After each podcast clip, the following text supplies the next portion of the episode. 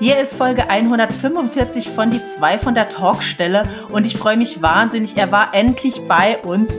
Tommy Krabweis hat uns besucht und hat uns unheimlich inspiriert. Wir haben über seine Hörspielserie Ghost Sitter gesprochen, über Mara und den Feuerbringer, natürlich auch kurz über Samstagnacht und Bernd das Brot. Es war super spannend zu hören, wie er arbeitet, wie er auf Ideen kommt und was ihn interessiert oder auch langweilt. Ja, ich muss sagen, ich habe mich ihm total nahe gefühlt. Es ist ein absolut bewegendes Gespräch von jemandem, der tausend Ideen hat und darin großartig ist. Ich zehre noch davon. Hört auf jeden Fall rein, es wird euch mitnehmen und begeistern. Die zwei von der Talkstelle. Der Buchbubble Podcast mit Tamara Leonhardt und Vera Nentwich.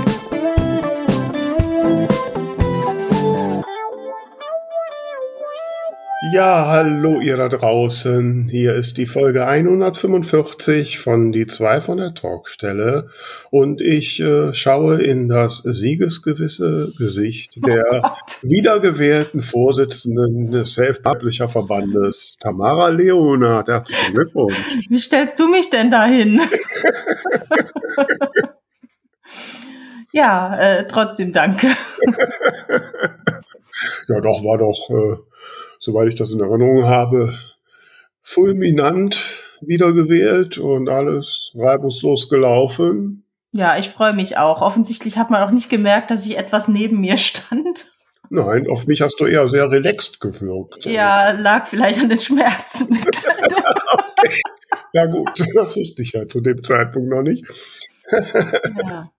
Nein, ich muss ja auch gestehen, ich war ja äh, am Wochenende jetzt auch bei der VV, der Vollversammlung der mörderischen Schwestern. Und am Samstag hatte ich ja den, den ganzen Vormittag von 9 Uhr bis kurz vorher mit der Mitgliederversammlung der mörderischen Schwestern verbracht, um dann in mein Zimmer zu hetzen und um 16 Uhr dann die Mitgliederversammlung des Self-Publisher-Bands zu, zu, verfolgen. Wobei man da schon den zeitlichen Unterschied ne, von 9 bis 15 Uhr und dann mal eben zwei Stunden. ja, wir haben auf Effizienz gesetzt. Ich habe es da vielleicht zwischendurch auch ein bisschen zu gut mit gemeint. Ja, aber ich sag mal so, ne, hätte Mitgeheim ja fragen können, was bei den mörderischen Schwestern durchaus äh, intensiver geschehen ist. Ja, aber wie gesagt, ich war eben am Samstag ein bisschen angeschlagen, weil ich ja am Freitag äh, eine kleine OP beim Kieferchirurgen hatte und ähm, es ist nicht mehr ganz so schlimm, aber man sieht, ich habe mir wieder einen Frankfurter Buchmesse Memorial Look zugelegt. Also nach der OP, ähm, also die OP an sich ist wohl ganz gut gelaufen, hieß es, aber am Samstagmorgen hatte ich dann wieder eine ganz dicke Backe, musste dann wieder zum Zahnarzt. Aber äh, um eigentlich den Bogen zu schlagen zu unserem heutigen Thema, während der OP, die ja nur unter lokaler Betäubung stattfand, habe ich mich abgelenkt mit einem Hörbuch, weil das ist schon irgendwie sehr, äh, ja, die, wenn die da so extrem an deinem Gesicht rumdrücken und äh, dann sich so Sachen zuwerfen wie Skalpell und äh, Bohrer und, und dann, dann vibriert dein ganzer Kopf. Da war es echt meine Rettung, dass ich ein Hörbuch hören konnte, was mich super abgelenkt hat, wo ich sogar zwischendurch während der OP einmal lachen musste. und dieses Hörbuch ist das Buch unseres heutigen Gastes gewesen. Ja, wobei ich jetzt mal ganz kurz nochmal davon wegspringe von der Spur, die du da auslegst. Äh, weil ja, immer eine Überleitung. Nächste Woche, ab, ab nächste Woche äh, eine, auch eine Kiefer-OP hast oder ähnliches, dann kannst du mal in den Podcast der lieben Kollegen und Kolleginnen von dem literarischen Salon reinhören. Oh, richtig, ja. Ab 22. ist nämlich da die Folge, wo ich dabei bin. Ne? Und da musst du, glaube ich, auch mal lachen, während man an dir rumschnippelt. Ganz bestimmt. Im Übrigen muss ich dir mal sagen, liebe äh, Tamara, also du sagst ja, die Backe ist ein bisschen noch geschwollen, ja, so ein bisschen. Aber es ist nicht mehr so arg, wie es war, und es war auch diesmal so nicht so arg wie auf der Messe. Das ist eher so wie der, wie der Fleck bei Cindy Crawford. Das ist eben ein Schönheitsmerkmal als irgendwie. Ne? Ja, ich hätte schon gerne ein, äh, also auf Dauer ein weniger schiefes Gesicht.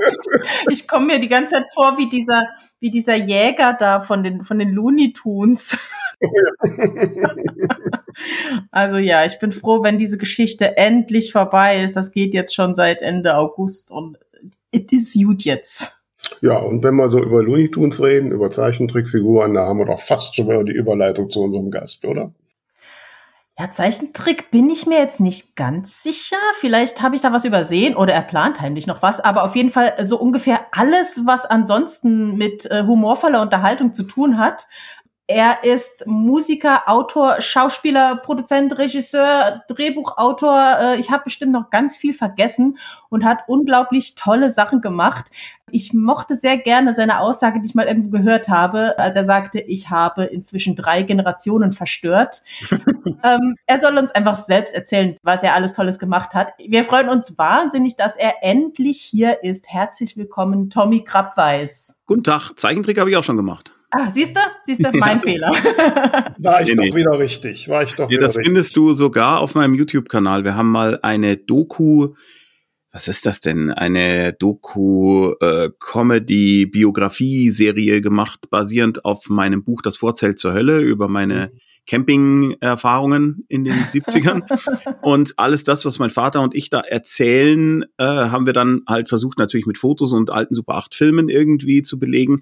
Aber manchmal hatten wir kein Material und das haben wir dann als Zeichentrick umgesetzt. Okay, dann schaue ich da nochmal rein. Das ist sehr, sehr unterhaltsam geworden und alles war. Ansonsten den meisten bekannt bist du, denke ich mal, A aus RTL Samstagnacht, B durch Bernd das Brot mhm. oder eben auch jetzt aktuell Ghost Sitter und natürlich Mara und der Feuerkelch. Ich habe gerade der Vera erzählt. Mara und der Feuerbringer. Oh mein Gott, oh mein Gott, das musste ja passieren. ich darf dir auf jeden Fall sagen, du bist wirklich nicht die Einzige, der das. Nee, ich habe nämlich gerade der Vera erzählt, dass äh, eine recht spannende Stelle in dem Hörbuch, nicht dem Hörspiel, mhm. mir am Freitag äh, das Leben gerettet hat, weil ich bei vollem Bewusstsein eine OP hatte und währenddessen dein Hörbuch gehört habe und das hat das sehr viel angenehmer gemacht. Okay, das ist ein Einsatzzweck, der mir bislang äh, verborgen geblieben ist.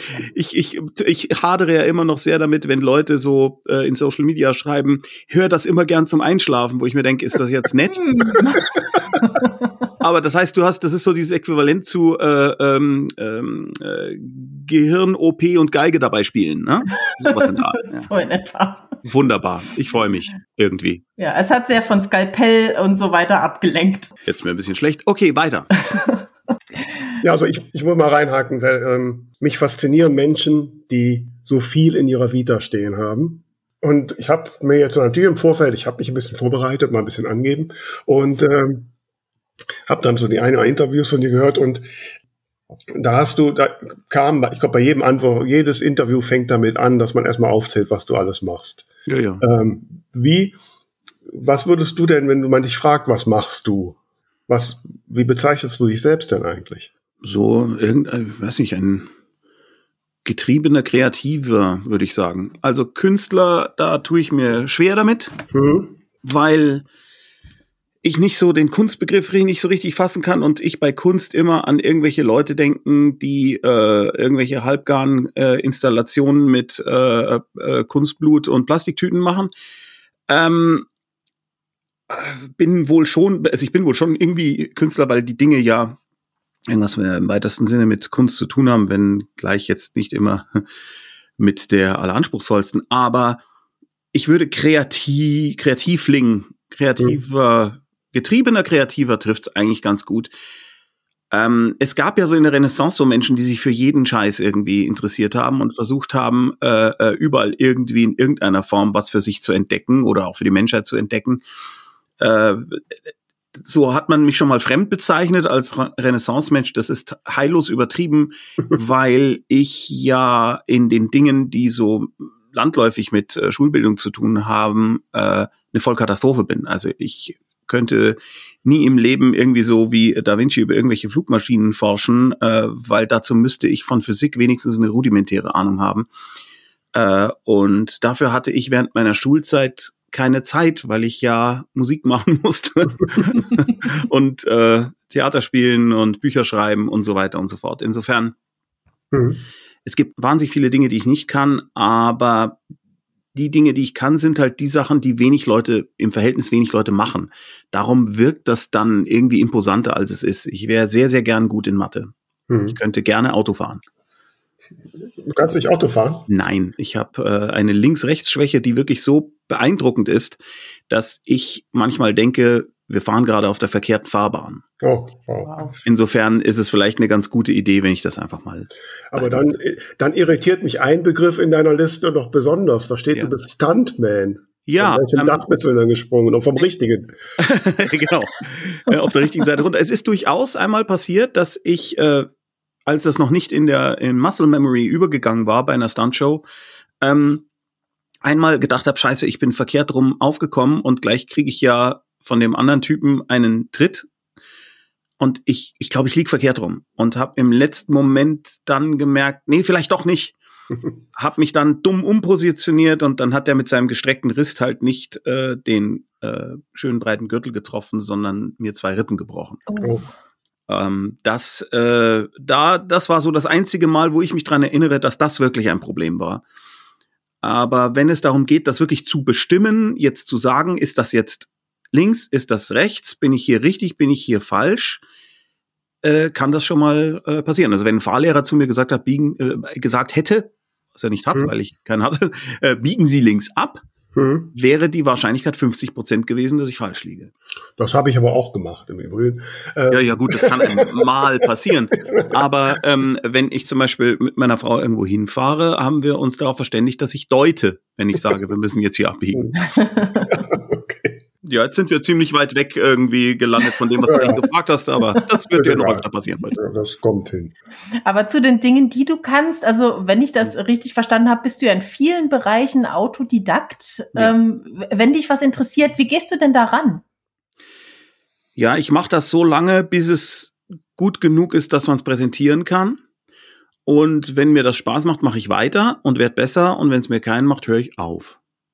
So mache ich das. Da ist natürlich der äh, sogenannte Dunning-Kruger-Effekt sehr wichtig. Also dieses Ding, äh, dass du denkst, du bist kompetent, wenn du inkompetent bist, weil du nicht weißt, wie inkompetent du bist. Mhm. Je kompetenter du wirst, desto mehr merkst du, ach du Scheiße, ich kann ja gar nichts. Mhm. Ja?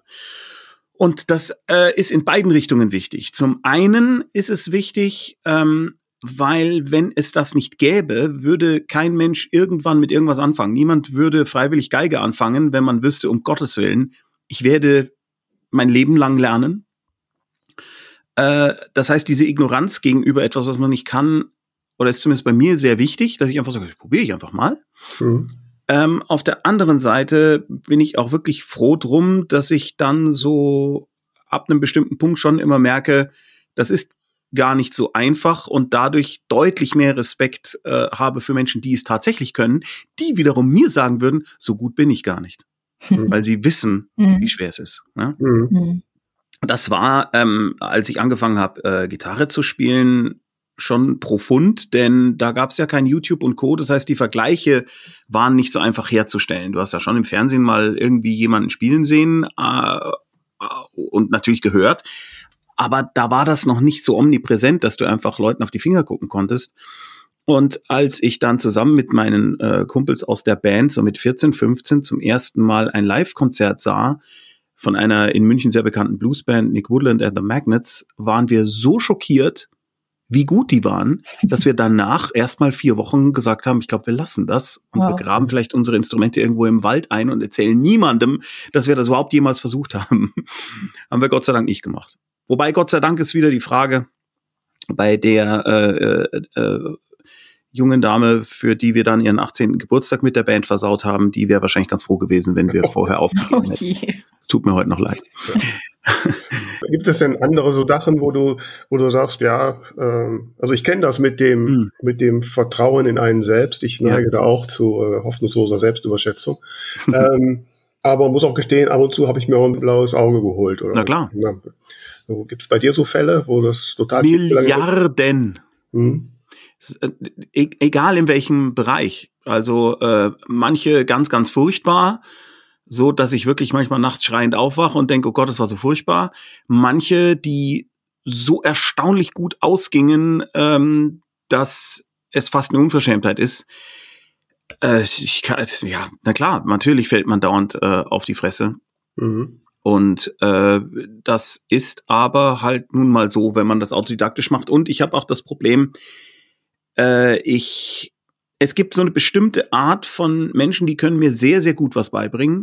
Und es gibt eine bestimmte Art von Menschen, die dringen bei mir nicht durch, was nicht deren Fehler ist, sondern das hat einfach nur was damit zu tun, wie ein Mensch daran geht. Also mhm. zum Beispiel der Professor Rudolf Siemek, äh, der mir bei Mara und der Feuerbringer geholfen hat äh, bezüglich der nordischen Mythologie und all den Dingen.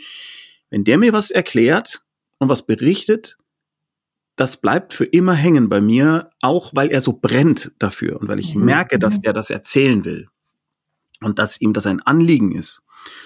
Und wenn jemand was mit Emotionen und Begeisterung mir rüberbringt, dann bleibt es bei mir hängen und vor allem auch, wenn ich es wissen will.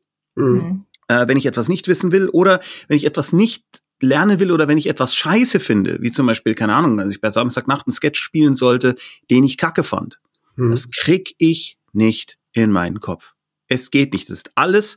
Ich, ich sage es, ich höre die Worte, ich, ich, ich krieg's nicht gelernt. Es ist mhm. nicht möglich. Ich musste das dann immer aus dem Teleprompter ablesen äh, äh, und mich da irgendwie durchretten, weil ich ein, eine innere Blockade habe gegen Dinge, die ich scheiße finde.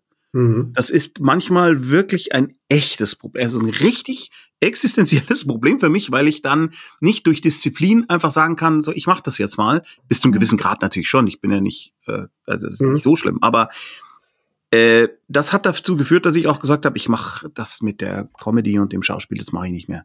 Dass da Leute mir dann sagen, wie ich was machen soll, nein. Okay. Deswegen habe ich auch eine eigene Firma. Ich will mhm. das nicht.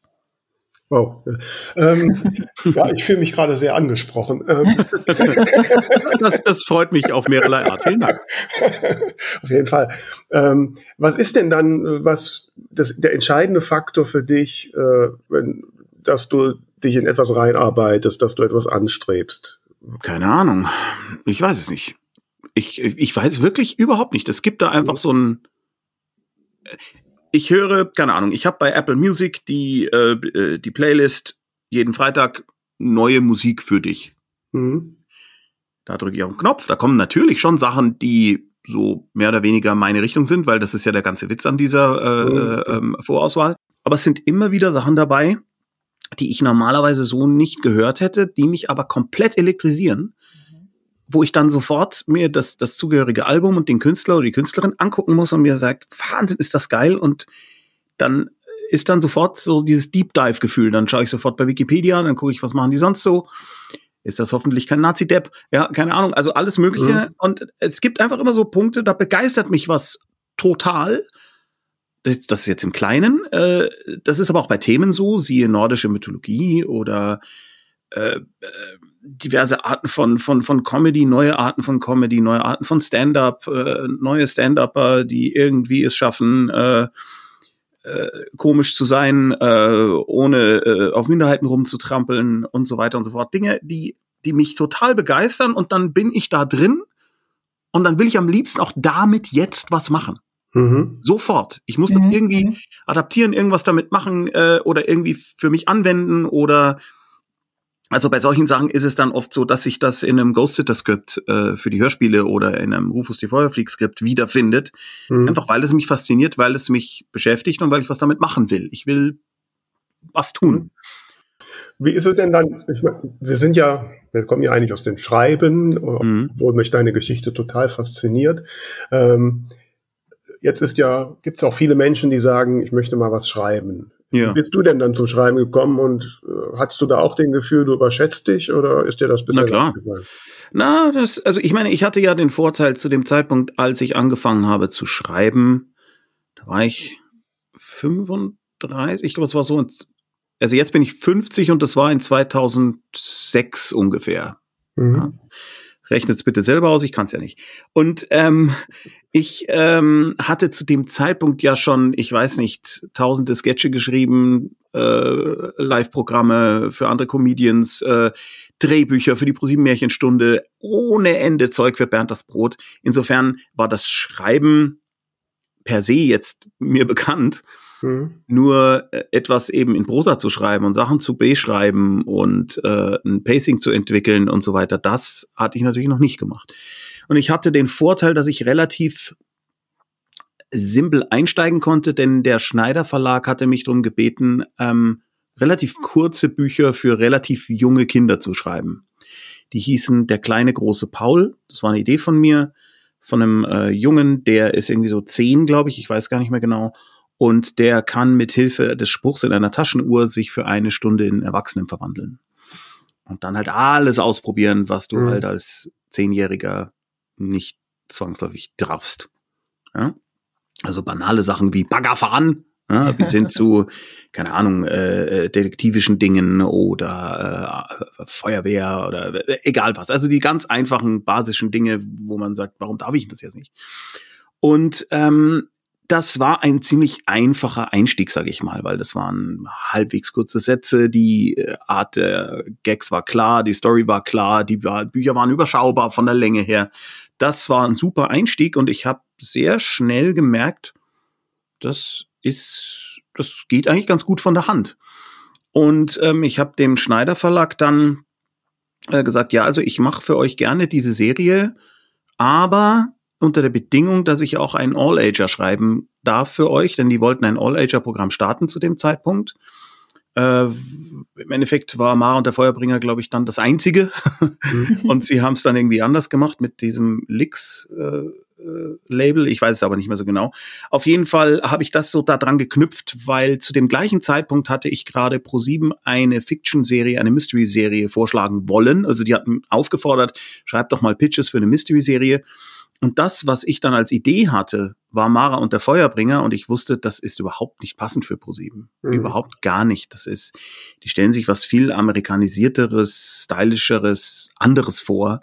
Und ich hatte jetzt da so ein 15-jähriges schlecht gelauntes Mädchen und äh, äh, eine Aufgabe, die nicht gerade lautet, wirft den Ring ins Feuer, sondern was total komplexes, wo äh, der Witz daran ist, dass äh, Mara quasi zwei Bücher lang überhaupt gar nicht weiß, was sie eigentlich machen soll, das war ja für mich der Witz dran, mhm. dass sie da so rumtapert und wir auch als äh, äh, Leserin immer nur so viel wissen wie sie. Das war völlig ungeeignet. Und dann habe ich äh, dem Schneider Verlag, die mich halt wirklich unbedingt als Autor haben wollten, weil sie dann sagen konnten, der Bernd das Brot Erfinder, bla bla bla. Mhm. Den habe ich dann gesagt, ja, ich möchte aber das auch machen. Das fanden sie auch un, also grundsätzlich jetzt erstmal inhaltlich gut, so wie ich sie ihnen verkauft habe. Ich habe ihnen natürlich nicht die ganzen Nachteile von diesem Stoff erzählt, sondern nur schaut mal nordische Mythologie und äh, 15-jähriges Mädchen und ja, ja, Harry Potter bestimmt, ja, ja. und das hat dann, äh, hat dann tatsächlich funktioniert. Und so bin ich da irgendwie wie in alles andere auch so gemütlich reingerutscht. Gleichzeitig kam dann noch ein Kontakt mit Drömer Knauer für die biografischen Bücher.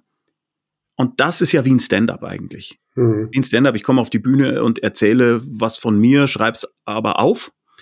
Äh, zusätzlich unterstützt durch den Fakt, dass mein Vater einen großen Teil der Bücher ja geschrieben hat, weil das eigentlich eine Art Zwiegespräch ist. Mhm.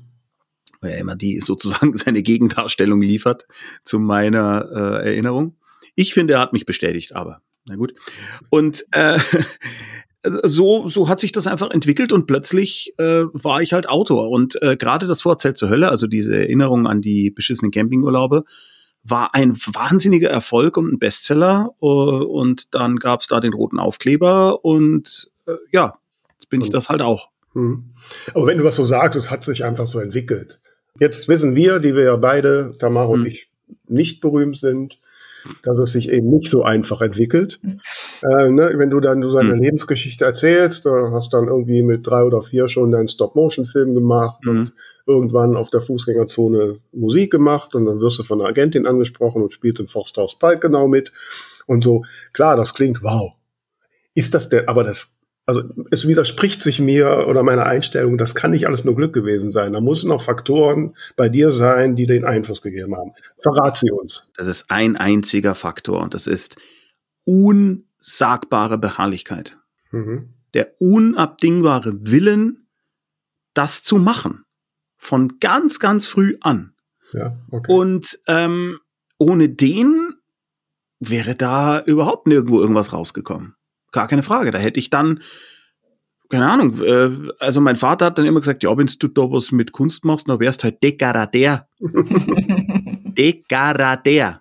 Ne? Also der Dekorateur, also und ich habe mich dann schon gesehen, dass ich äh, dann so große Aspirinschachteln irgendwo in äh, Apothekenschaufenstern dekoriere und mir lege, überlege, ja, wie habe ich die noch nie hingestellt? Mhm. ähm, und ich wollte das unbedingt vermeiden. und zum anderen habe ich so viele Beschäftigungen gehabt, die mir unendlich wichtig waren und ich wollte damit Geld verdienen. Und ich habe nichts anderes gemacht. Hm. Seit dem Alter von ja, so drei, glaube ich, das war ein bisschen früh. Äh, äh, das wäre früh gewesen, aber ich glaube, so mit sechs, sieben oder acht habe ich Stop-Motion-Filme gemacht, ungefähr, äh, mhm. mit der Super 8-Kamera. Und in der zweiten oder dritten Klasse ein Theaterstück geschrieben und so. Also ich habe die ganze Zeit wollte ich das und mit zusammengebissenen Zähnen, ich will das machen. Und nein, ich will nichts anderes machen. Mhm. Und nur deswegen ist da auch was draus geworden. Nicht. Jetzt kennen wir äh, aber im Umkehrschluss kennen wir viele, also wir, mhm. die wir aus dem Schreiben kommen und ja. jedes Mal, wenn ich auf der Buchmesse bin, dann, wir sind ja mehr im Self-Publishing zu Hause, da stehen sie immer, die Menschen vor einem, die nichts anderes wollen, als dieses eine Buch schreiben und es aber partout gar nicht können. Oder Nein. wir kennen diese Folgen von DSDS, wo die Leute, die unbedingt Star werden wollen. Wo ist dieser Grad des Unterschieds, dass Beharrlichkeit Sinn macht? Keine Ahnung. Ich finde, es macht immer Sinn. Ja? Ja. Weil, ich meine, du, kannst es ja auch so sehen, wenn du beharrlich bist, dann lernst du weiter. Man genau muss ja so nicht nur beharrlich sein mit Anklopfen. Ne? Ja, okay. Richtig, mhm. äh, da hast du absolut recht. Und der Punkt ist auch, wenn jemand da steht und zu dir sagt, aber ich will doch schreiben, ich will doch schreiben, dann kann ich doch sagen, ja, dann schreib doch. Mhm. Ja, schreib. Und wenn es scheiße ist, dann schreibst du es halt nochmal, dann schreibst du es halt nochmal um und dann lernst du es eben. Mhm. Denn ich glaube nicht so sehr an dieses, diesem Talent, dieses Talentmysterium, sondern vielmehr daran, wenn du etwas machen willst, mach es so lang, bis es gut ist. Ja. Hm. Und äh, lern halt. Mhm. Äh, oder lern auf deine Weise. Äh, von mhm. mir aus lernst du eben, indem du hunderttausend Mal das Gleiche schreibst und es wird dann immer besser. Wenn es aber so ist, dass ich glaube, ein, einen Unterschied gibt es schon. Meine Beharrlichkeit hatte auch immer damit zu tun, dass ich wollte, dass das Leuten auch Spaß macht. Mhm. Das könnte ein Schlüssel sein, fällt mir gerade ein. Denn es gibt ja viele Menschen, denen sei das völlig ungenommen, dass sie gerne schreiben für sich. Nur daraus den Anspruch abzuleiten, das muss jetzt auch anderen gefallen, das kann man, finde ich, nicht machen, sondern man muss entweder sagen, ich schreibe das jetzt ganz allein für mich und es ist mir völlig scheißegal, wie andere das finden, weil ich will das so haben. Mhm. Dann kann man damit Glück haben, weil das etwas ist, was einen Nerv trifft und dann funktioniert es, ja, oder vielleicht will es einen Verlag haben oder es funktioniert im Self-Publishing, weil deine Zusammenfassung irgendwie anspricht und zack, plötzlich kracht es, das ist super. Aber es kann auch sein, dass das, was du da machst, halt scheiße ist, einfach. Ja, das kann sein und scheiße bleibt, weil du naja, weil du das aber so gut findest. Oder vielleicht ist es nicht scheiße, ich weiß nicht, wie man es ausdrücken soll. Es ist dieses Ding, was du findest, was gemacht werden muss und wo du dich selber wiederfindest. Und wenn dir das ausreicht, ist das doch das Beste auf der Welt. Dann ist es ja mhm. super. Mhm. Aber der Anspruch, das muss gefälligst auch anderen Leuten gefallen, den kannst du nur haben, wenn du es auch, wenn du auch bereit bist, Leute unterhalten zu wollen. Ja. Und das wollte ich immer. Ich wollte, dass es Leuten Freude macht, was ich mache. Mhm. Das, war das heißt, wichtig. der Markt ist schon auch ein Thema, dann, wenn du dir was Neues überlegst. Ähm, das ist wiederum was anderes. Der Markt ist ja dann wieder dieser ganze Wahnsinn mit den Schubladen und wo Leute, mhm. die äh, irgendwie Leute, Redakteure und Co. denken, was gut ist und was falsch ist. Ne? Das würde ich auch mit in dieses Ding der Markt äh, hineininterpretieren. Äh, ich schreibe meine Sachen so, dass ich denke, per se, das könnte Leuten Spaß machen. Menschen generell Spaß machen. Natürlich gibt es Segmente, wo ich sage, okay, das ist jetzt Ghosted ist ein bisschen jünger, Mara ist vielleicht ein bisschen älter. Aber grundsätzlich mache ich meine Sachen immer so, dass die ganze Familie damit Spaß haben kann. Und es gibt nur ganz seltene Ausreißer, wo etwas mal spitzer ist bei mir, wie zum Beispiel Kohlraben Schwarz, was ich sagen würde, das ist so ab 16. Das ist eine Hörspielserie, die wir gerade auch als Streaming-Serie umsetzen die ist deutlich älter angesiedelt, weil da eben auch Horrorelemente drin sind, wo ich finde, das ist einfach für Leute unter 16 nicht angemessen. Aber grundsätzlich habe ich einfach die Familie im Kopf und denke mir, so eine typische, ja, jetzt jenseits jeg jegliches Genderns, sondern einfach nur die, eine Gruppe von jüngeren und älteren Menschen. Mhm. Die sollen eigentlich idealerweise alle Spaß haben mit dem, was ich mache Das ist okay, wenn die an verschiedenen Stellen lachen oder wenn verschiedene Stellen in dem Ding sie ansprechen. Ähm, aber so insgesamt möchte ich dieser Gruppe von Menschen Freude machen. Dieser mhm. von 8 bis 99, irgendwie sowas. Ja. Und das ist mein Anspruch, äh, den ich an mich habe. Und das halte ich schon für relevant, dass man sagt, wem soll das denn Freude machen? Und dann schon versucht, den Leuten dann auch Freude zu bereiten, wenn man gerne hätte, dass die den Scheiß kaufen. Ja. Mhm. Wenn man den nicht hat, dann ist man eben tatsächlich Künstler.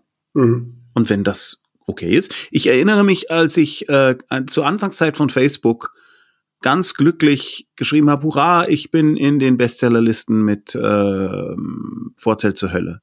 Dann schrieb jemand drunter, bin auch Autor. In dem Moment, wo ich auf einer Bestsellerliste bin, höre ich sofort auf zu schreiben. Okay. ja.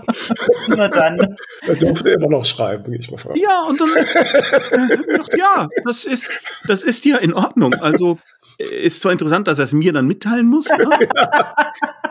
Irgendwie, das scheint ihm jetzt wichtig zu sein. Dann habe ich mal so ein bisschen geguckt, was der macht. Ja, das ist halt zwar so ganz super krass negativ, äh, so, so ein, ähm, na, wie heißt der, wie heißt der Typ, der, der so populär war, der so ach Gott, jetzt fällt er mir nicht mehr ein. Bukowski natürlich, Charles. Ach so, ja, okay. ja, der so in meiner Jugend war das so mhm. voll toll. Ja, und, und, so in die Richtung nur noch ein bisschen schmutziger hat der halt mhm. geschrieben und das war ihm halt ein Anliegen und er möchte damit nicht den klassischen Erfolg haben und ich kann nur sagen, ich glaube, das hat er geschafft. Ja, gehe ich auch von aus, ja. Herzlichen Glückwunsch. Ohne ihn zu kennen, bin ich da ziemlich sicher. Ja, aber wenn das für, für einen Menschen so okay ist im, oder er, er oder sie das so möchte, bin ich total absolut dafür. Warum er es dann bei mir kommentieren musste, ist mir ein Rätsel, aber. das ist dann die andere Frage. Ja. Worüber ich die ganze Zeit nachdenke. Ähm, hm, jetzt bin ich gespannt. Während ich spreche. Weißt du, worüber ich die ganze Zeit nachdenke? Was gibt's eigentlich heute zum Mittag? Mittag. Wunderbar. Nee, nee, ich fühle mich dir ja total nahe, wenn du sowas erzählst wie, ähm, ich habe unheimlich viele Interessen oder dann, dann catcht mich was und ich will mich da reingraben. Also da geht's hm. mir ja ganz genauso. Und ein Teil von mir findet es äh, sehr schön zu sehen, dass es auch möglich ist, mit so viel verschiedenen Dingen erfolgreich zu sein. Mhm. Ein anderer Teil in mir sagt aber ganz klar, jetzt musst du dich erstmal fokussieren und dich mal auf eine Sache konzentrieren. Da hast du absolut recht. Und die Tatsache, dass ich das jetzt tun kann und damit auch äh, meinen Lebensunterhalt und den Unterhalt von 26 Mitarbeitern in der Firma bestreite, ist ja das Ergebnis dessen. Mhm. Es ist ja, ne, also äh, natürlich die ersten Jahre war das alles unfassbar armselig. Ich dachte, ich kann irgendwie mit meiner Band Geld verdienen. Ich habe äh, wäre nach zwei Monaten direkt schon fast aus meiner ersten Wohnung geflogen, weil niemand auch nur ansatzweise äh, unseren Lärm irgendwie mit Geld bezahlen wollte. äh, äh, natürlich, ja, und dann, dann habe ich eine Disney-Sendung moderiert, äh, ein Jahr lang und war total unglücklich, weil ich gemerkt habe, das ist nicht das, was ich machen will. Ich konnte es zwar, ich fand es aber nicht gut. Äh, dann äh, kam Samstagnacht, das war natürlich äh, von der Popularität her großartig, aber da habe ich natürlich auch, sage ich mal, zu 30 Prozent Sachen gemacht, die ich jetzt nicht gut fand. Ähm, und äh, danach hatte ich dann, äh, dadurch, dass Norman Köster und ich Bernd das Brot erfunden hatten, konnte ich eine Firma gründen, weil man musste das ja auch dann produzieren. Und durch Bernd das Brot kamen wir auch zur ProSieben Märchenstunde und dann mehr in die Fiction und das war natürlich eine Entwicklung. Mhm. Und dadurch, dass ich aber immer schon in allen Aspekten, egal ob das Visual Effects oder Musik oder Text oder Regie oder auch mal mitspielen war, stattgefunden habe und so realisieren könnte, dass Leute das gut fanden, hat sich halt das Portfolio erweitert und ähm, äh, Leute von draußen, die uns einen Job geben, haben dann gesagt, ach so, ja, dann kann man ja die Firma von Krabweis nehmen, die machen dann die Visual Effects. Mhm. Ja? Oder äh, sag mal, Tommy, kannst du nicht einen Song für uns schreiben? Äh, wir machen gerade so eine Skyrim-Parodie ähm, und das wurde dann ein echter wahrer Held. Und also ich will sagen, das war natürlich schon eine, eine große äh, Mühe und ein langer, langer, langer, langer Weg. Ich bin jetzt 50 Jahre und eigentlich, wenn man so will, hat es erst vor wenigen Jahren angefangen, dass es mal so richtig läuft. Mhm. mhm. Es waren natürlich immer Hochzeiten, ne? wenn du irgendwie sieben Jahre lang weißt, der Kinderkanal äh, gibt dir Geld, um Bernd das Brot zu produzieren. Das ist natürlich toll. Aber äh, es gab auch immer wieder Tiefs und äh, kurz vor der äh, Corona-Gaudi äh, hatten wir wirklich das Gefühl, also hatte ich das Gefühl, ich habe keine Bock mehr auf den Scheiß. Die gehen mir alle wahnsinnig auf den Nerv. Äh, wenn noch ein Redakteur zu mir sagt, das hat ja schon viel Schönes, dann erwürge ich draußen einen Passanten. Mhm. Ja. Und da kam dann Gott sei Dank die äh, Geschichte mit, äh, mit Audible und Amazon Music, mit den Hörspielen, die das anders gemacht haben. Die haben einfach gesagt, äh, das, was ihr macht, finden wir gut, so wie ihr es macht. Bitte macht mhm. das für uns. Mhm. Und wir machen das, was wir gut können, nämlich Marketing. Mhm. Und das war wirklich die Rettung. Weil ich hatte sonst, hätte ich sonst wirklich gedacht, komm, ich stampfe jetzt die Firma ein, ich habe einfach keinen Bock mehr. Ich schreibe einfach irgendwie ähm, fünf, sechs Bücher im Jahr, davon werden zwei hoffentlich funktionieren, davon kann ich leben, ich mag nicht mehr. Mhm. Ja? Mhm. Das wäre jetzt nämlich so, so meine Frage, einfach rein persönlich äh, hm. Interesse halber. Was würdest du lieber machen? Sehr, sehr erfolgreich eine Sache oder ausreichend erfolgreich ganz viele? Äh, lieber ausreichend erfolgreich ganz viele, weil ich kann ja gar nicht anders. Hm. Ich langweile mich auch so schnell. Das ist ein, äh, eine äh, Herausforderung, die ich äh, irgendwie täglich meistern muss. Äh, da ist es dann schon von Vorteil, dass ich äh, tagsüber, keine Ahnung, als Showrunner in Slack irgendwie be bestimmte Sachen kommentiere und sage, nee, ich glaube, der Franz sollte schon eher dieses Waffenmodell haben. Kannst du das nicht noch ein bisschen patinieren? Äh, wartet mal, ich suche euch mal Zwergenrunen raus äh, und schreibe euch was in äh, Fußhack irgendwie auf, was da auf den Türstock passt. Ne, was völlig anderes. Äh, dann habe ich äh, kurz eine Idee für einen Song, schreibt kurz irgendwie zwei Zeilen auf. Ähm, abends habe ich dann Stream bei Twitch und zwischendurch äh, schreibe ich noch schnell eine Folge Die fantastischen Fälle des Rufus, die Feuer fliegt. Das ist so ein typischer Tag von mir.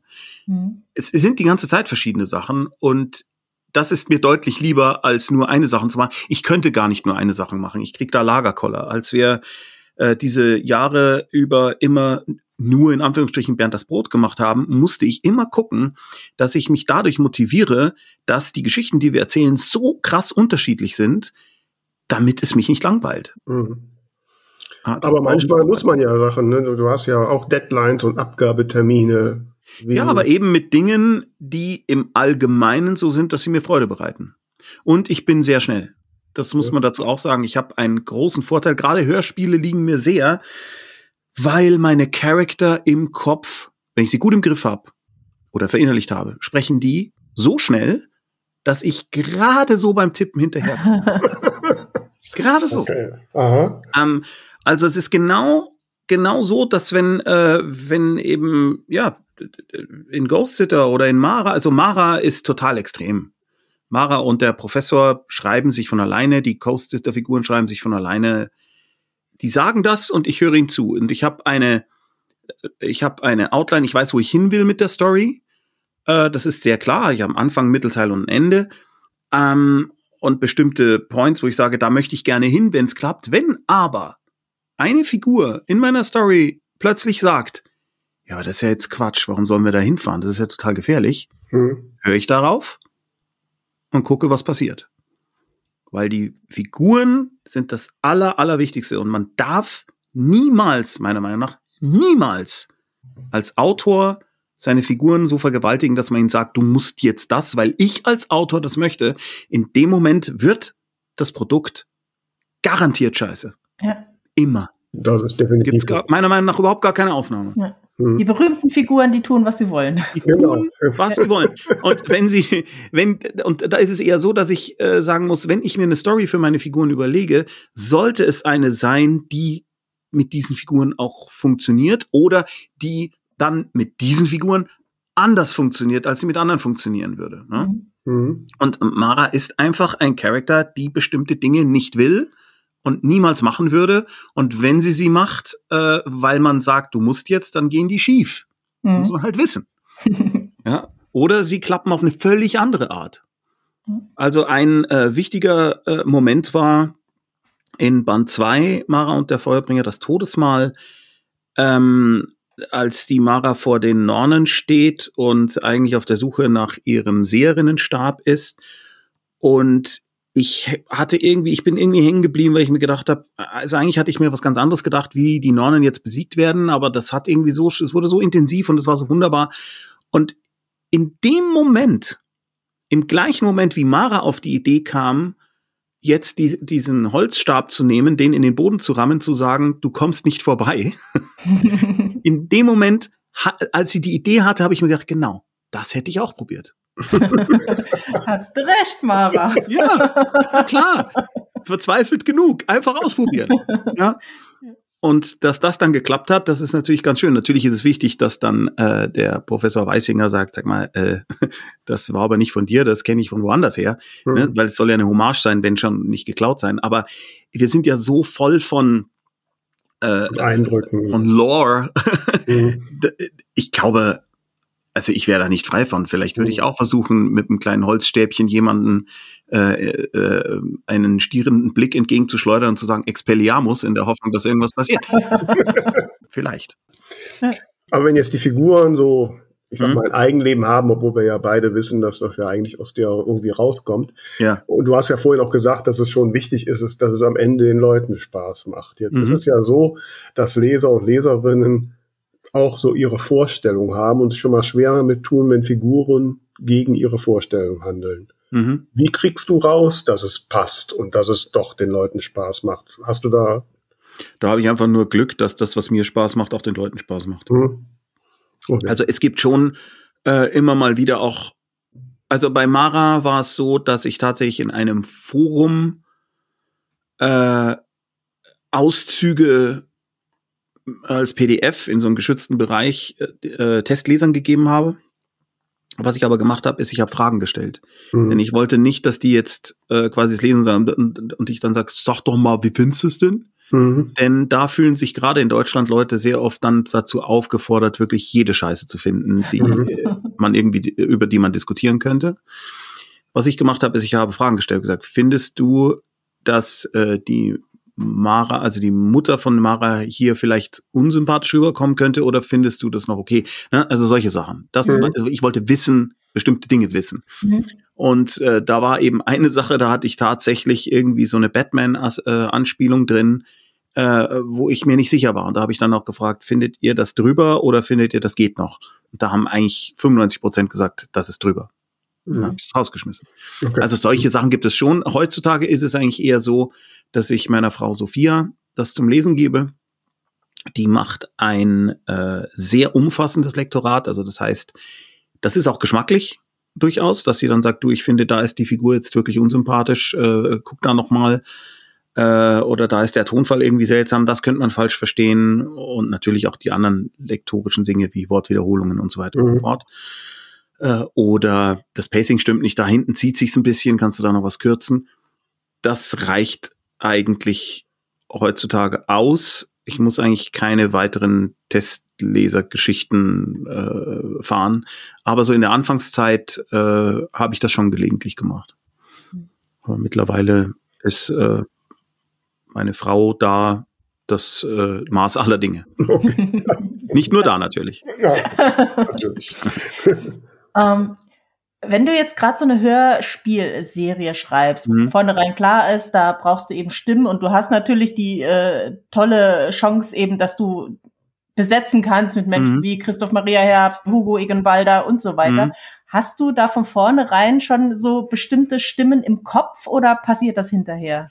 Meistens habe ich schon eine Idealvorstellung, wen ich dafür haben will. Ähm, und bei Nebenrollen ist es so, da schreibe ich sogar eine Rolle so, dass sie mhm.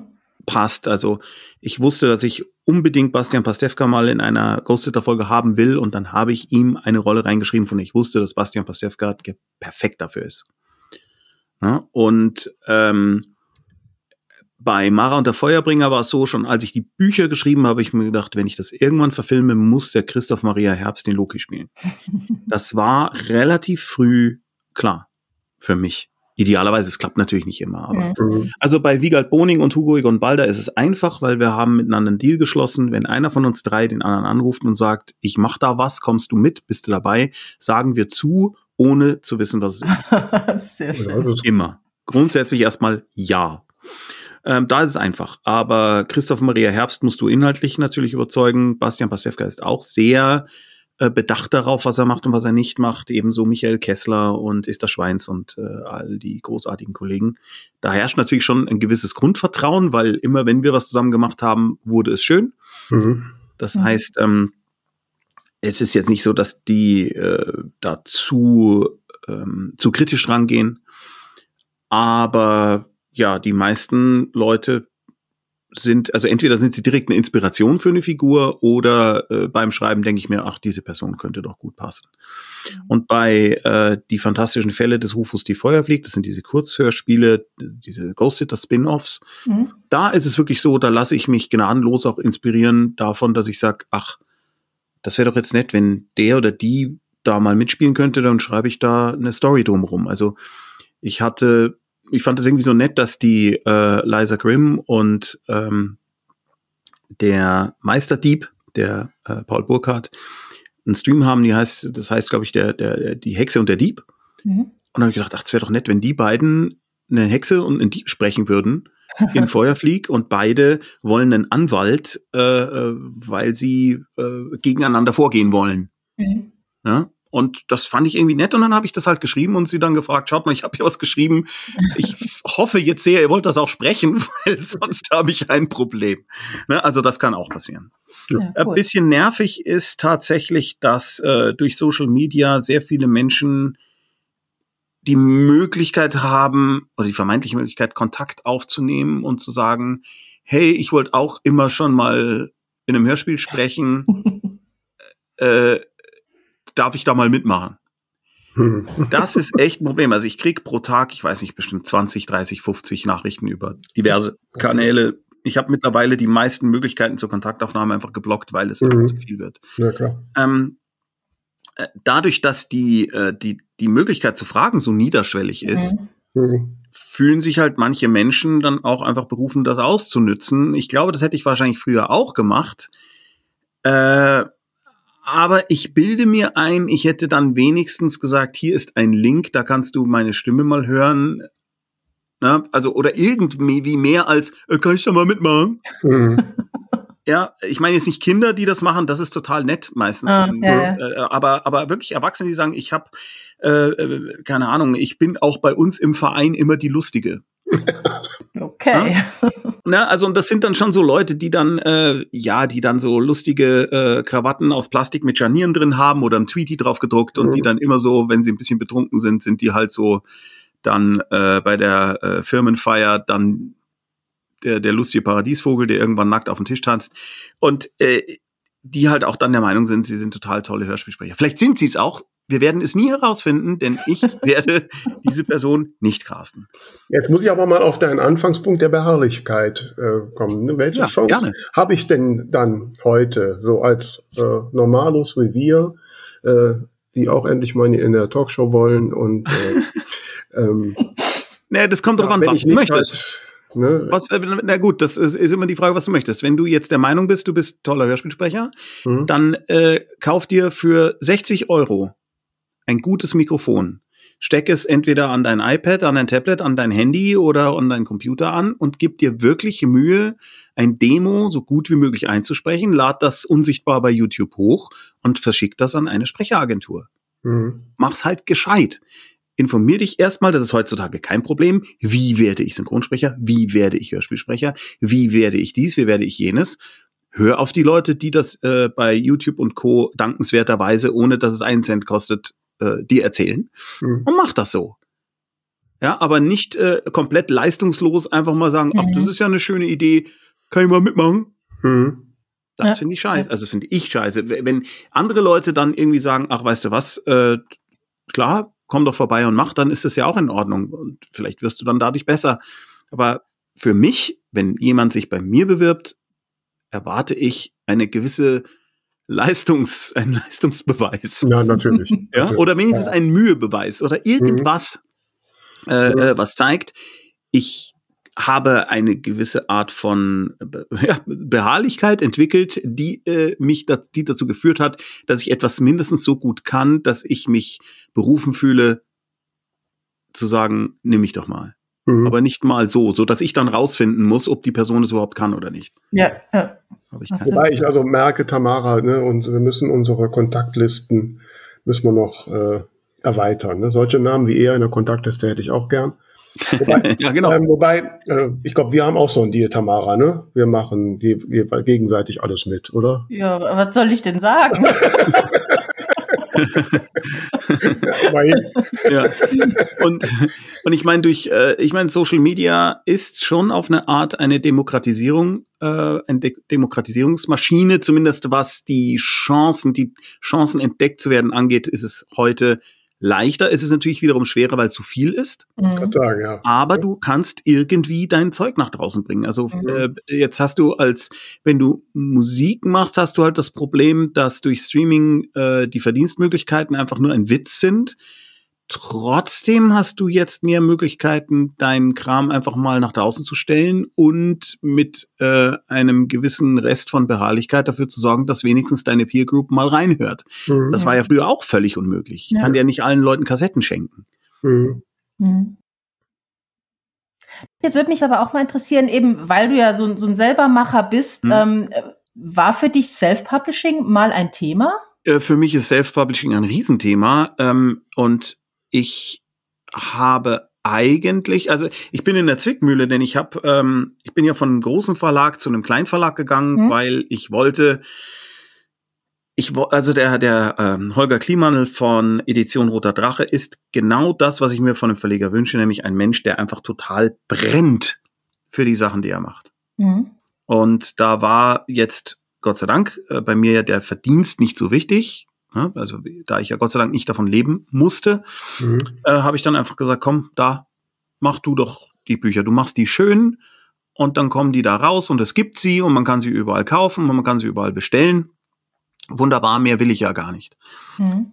Ähm, aber ähm, es ist schon so, dass ich in letzter Zeit darüber nachdenke, dass ich sage, egal welcher Verlag, also ich krieg zehn Prozent oder sowas in dem Dreh von dem, was ich da gemacht habe. Und ich habe eigentlich, also ohne mich gäbe es das alles gar nicht. Mhm. Zehn Prozent. Also hm, damit will ich jetzt nicht sagen, dass äh, Verlage nicht Kosten haben, die sie decken müssen. Ja, gar keine Frage. Mhm. Aber irgendwie, ach, also irgendwie scheint mir dieses Modell nicht einfach nicht gerechtfertigt für die Leistung, die ich als Schreibender bringe. Das ist mir eigentlich zu wenig. Mhm. Damit meine ich nicht, dass ein Verlag wie jetzt äh, die Edition Roter Drache nicht weniger bekommen sollte, weil äh, ich glaube dem schon, dass das Buch herstellen und es auf Lager halten und verschicken, das äh, und und die, äh, all die Dinge, die damit zu tun haben, das kosten. Mhm.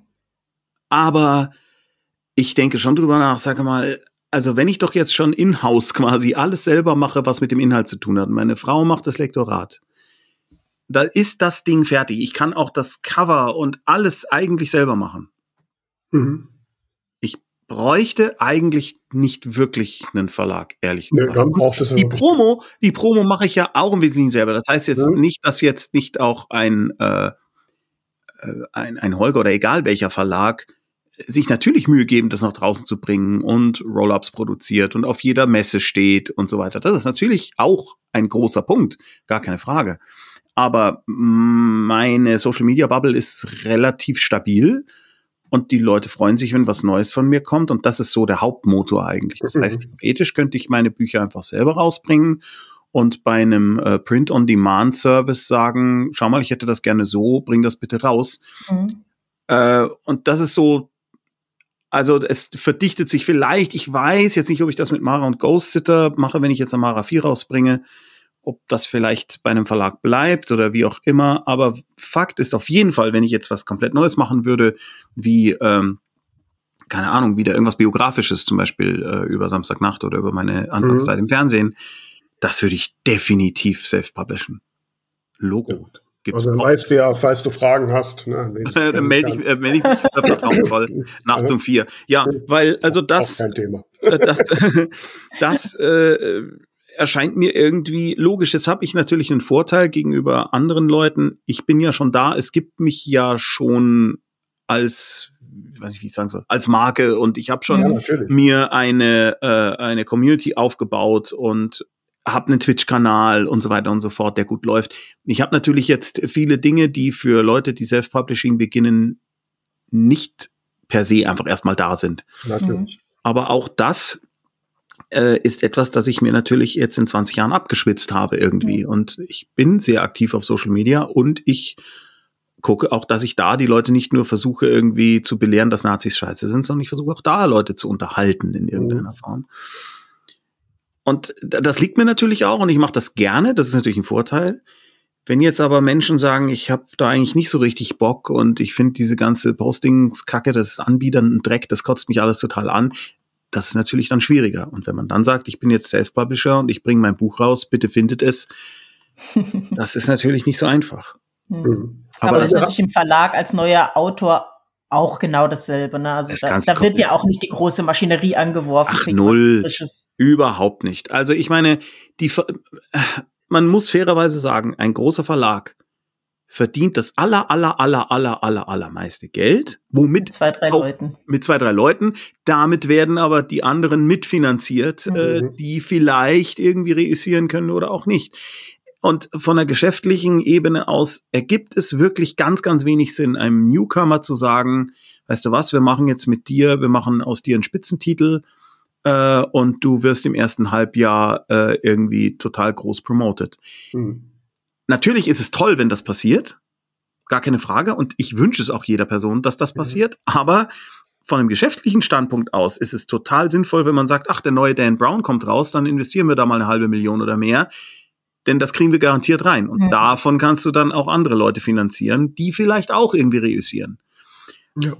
Aber nur weil das jetzt halt die etablierte Art ist, wie man sowas macht, heißt es ja nicht zwangsläufig, dass man das gut finden muss. Ja, also schlägst du bei uns offene Türen auf, nicht? Ja. Also auf jeden Fall. ähm, jetzt bei der langen Liste, gibt es noch etwas, von, von dem du träumst, was du machen möchtest, aber noch nicht gemacht hast? Naja, ich hätte gerne mal genug Budget für irgendwas. Das hatte ich noch nie. Dass Okay. es wirklich so ist, dass man sagt, du kannst jetzt, also nicht überbordend, also nicht, nicht endlos. Ich bin ja grundsätzlich eine Person, die nicht für irgendwelche Details, die mir unwesentlich erscheinen, wahnsinnig viel Geld ausgibt. Also ich bin auch kein Stanley Kubrick, der irgendwie 700 Text und irgendwas dreht. Äh, aber dieser endlose Kampf, dass man immer sagt, es ist für das, was wir machen möchten, zu wenig Geld. Mhm. Zu wenig Zeit, zu wenig Geld. Das ist jetzt wirklich an einem Punkt, wo ich sage, ich kann das nicht mehr ertragen. Bitte lasst mich doch endlich mal irgendwie was machen, wo ich wenigstens an, ein angemessenes Budget für das, was ich da geschrieben habe, bekomme, zeitlich und finanziell, Okay. dass ich das gut machen kann. Mhm. Das würde ich mir wirklich wünschen. Ansonsten äh, steht mir ja jede Möglichkeit offen zu machen, was ich möchte. Ich dachte eine Zeit lang, ich will mal wieder ein Stand-up-Programm machen, ähm, habe aber dann gemerkt, dass das damit äh, einhergeht, dass ich natürlich dann jeden Abend dasselbe machen müsste, mehr oder weniger zumindest. Und äh, Das wird wieder langweilig. da langweile ich mich dann wieder ganz schnell. Also das heißt, der Punkt, das Publikum einfach vor Publikum zu sein, was für mich ein wesentlicher Faktor ist. Hm. Gerne auch mit demselben, aber jeden Tag da so dieses, dieses posit Mhm. hoffentlich positive Feedback zu kriegen, Mhm. das reicht für dich nicht aus als Motivation. Nö, Nee, okay. nein. Ich muss schon da Spaß dran haben auch. Mhm. Und Ja, nur einfach, äh, also ich könnte auch nie mit einer Band auf Tour gehen und jeden Abend dieselben Songs spielen. Okay. Also beim der Band, die ich jetzt habe, ist es ja so, dass wir teilweise auf der Bühne irgendwas anfangen mit irgendeinem Akkord und dann mal gucken, Wo's welcher. Song aus den 50, 60er, 70ern das denn sein könnte. Okay. Ja. Äh, und dann geht halt irgendwas los und wir merken, ach, das marschiert jetzt nicht so richtig, aber warte mal, E-Moll passt ja auch zu Staying Alive, dann spielen wir das doch jetzt.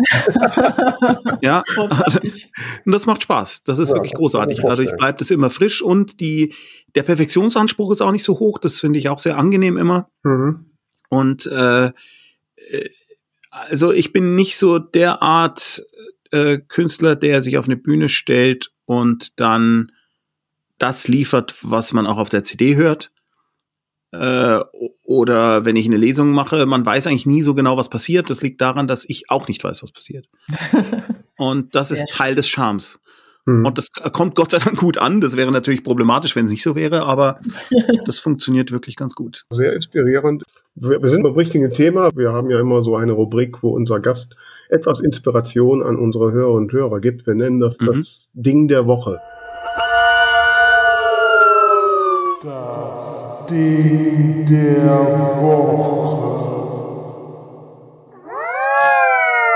Hast du da etwas, was du uns näher bringen Naja, möchtest? ich habe da natürlich mehrere Ideen dazu. Wenn es ein Ding im Sinne von ein Objekt einfach soll, sein soll, was jetzt nicht weiter inspirierend ist, sondern einfach nur wahnsinnig hilfreich, habe ich tatsächlich mhm. etwas, äh, das ist total banal, aber es ist ein, ähm, ein Salzvernebler, den ich total faszinierend finde. Den haben wir also äh, als hier in der Familie, äh, äh wir hatten eine, einmal Covid, ich glaube, ich hatte es zweimal.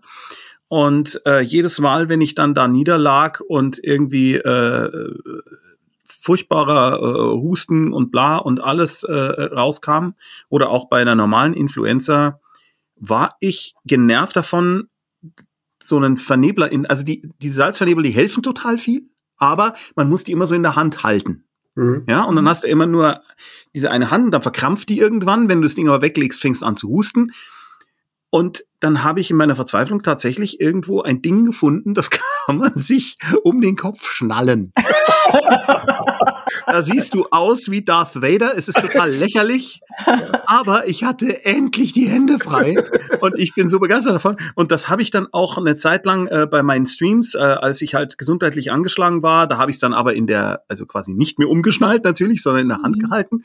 Und dann haben so viele Leute im Chat immer gefragt bei Twitch, was ist das, was ist das, dass wir irgendwann wirklich auch einen Streamlabs-Link gemacht haben, gesagt haben, ja, hier Affiliate, klick drauf, kaufen, sind wirklich 5 Euro.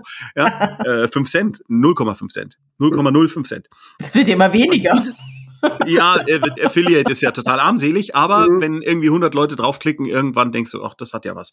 Und mhm. dieses Ding, also ich dachte, das Ding der Woche wäre ein Objekt. Da kann ich wirklich sagen, das empfehle ich zu 1000 Prozent, weil das ist total geil. Äh, ich finde, das ist genial. Du schnallst dir das um, hast äh, diese salzige äh, Luft, musst nicht husten, kannst dabei arbeiten oder auf dem iPad was gucken oder Doomscrolling betreiben. Das ist wirklich mal eine geile Idee. Ja, so. Da schick uns gerne den Link, dann machen wir den in die Show Notes. Ich schicke euch den Link hm. zu diesem Ding. Das mache ich, warte, ich mache das live. Ähm, ja, es gab das jetzt erste Mal, in, erste Mal in 145 Folgen, dass das Ding der Woche wirklich ein Ding ein ist. Ding ist. ja. ähm, naja, gut, also ich meine, äh, ich bin, ich, ich mag auch Dinge. Hm. Also äh, das Ding ist zum Beispiel total geil. Das sieht man jetzt im Podcast nicht. Es ist eine Bass-Ukulele. Aha. Ja. Ne? Ja. Ja, mit der kannst du halt wirklich.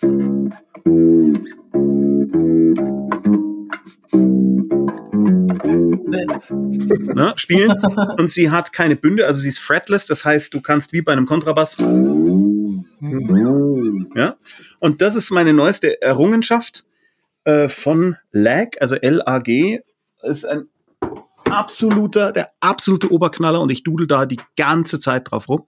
Das wäre das zweite Ding. Und wenn du mich jetzt nach einem, keine Ahnung, metaphysischen Ding fragen würdest, würde ich sagen, das wäre im Moment wahrscheinlich wohl Mastodon und das Fediverse. Ne? Das ist ein Ding, wo ich sagen würde, das ist das, was äh, dem drohenden Verlust von Twitter noch so irgendwie am nächsten kommt, trotz all der Andershaftigkeiten, die es hat, die ich jetzt gar nicht irgendwie groß bewerten will. Und ich glaube, man tut gut daran, wenigstens sich mal einen zweiten Account da anzulegen, wenn man Twitter-affin ist, was man ja nicht mhm. unbedingt sein muss. Äh, denn ich glaube, ja, das, das ist auf jeden Fall kein Fehler. Mhm. Ich versuche ja. seit zehn Tagen, mich dort anzumelden. Irgendwie klappt's nicht. Ja, das Problem haben viele und es ja, gibt ja, natürlich auch viele Menschen, die dann äh, lange äh, lustige Listen schreiben, was man da machen muss und beachten muss. Und natürlich ist das ein bisschen äh, einfach was anderes, weil du halt die verschiedenen Server hast. Mhm. Jetzt ist mein Anspruch ja immer, ich will möglichst viele Menschen erreichen. Mhm. Und dann habe ich mir gedacht, na gut, dann gehe ich eben auf Social, auf den diesen riesigen Server, der natürlich jetzt unter dem Ansturm äh, Zusammen. durchaus zu leiden hat.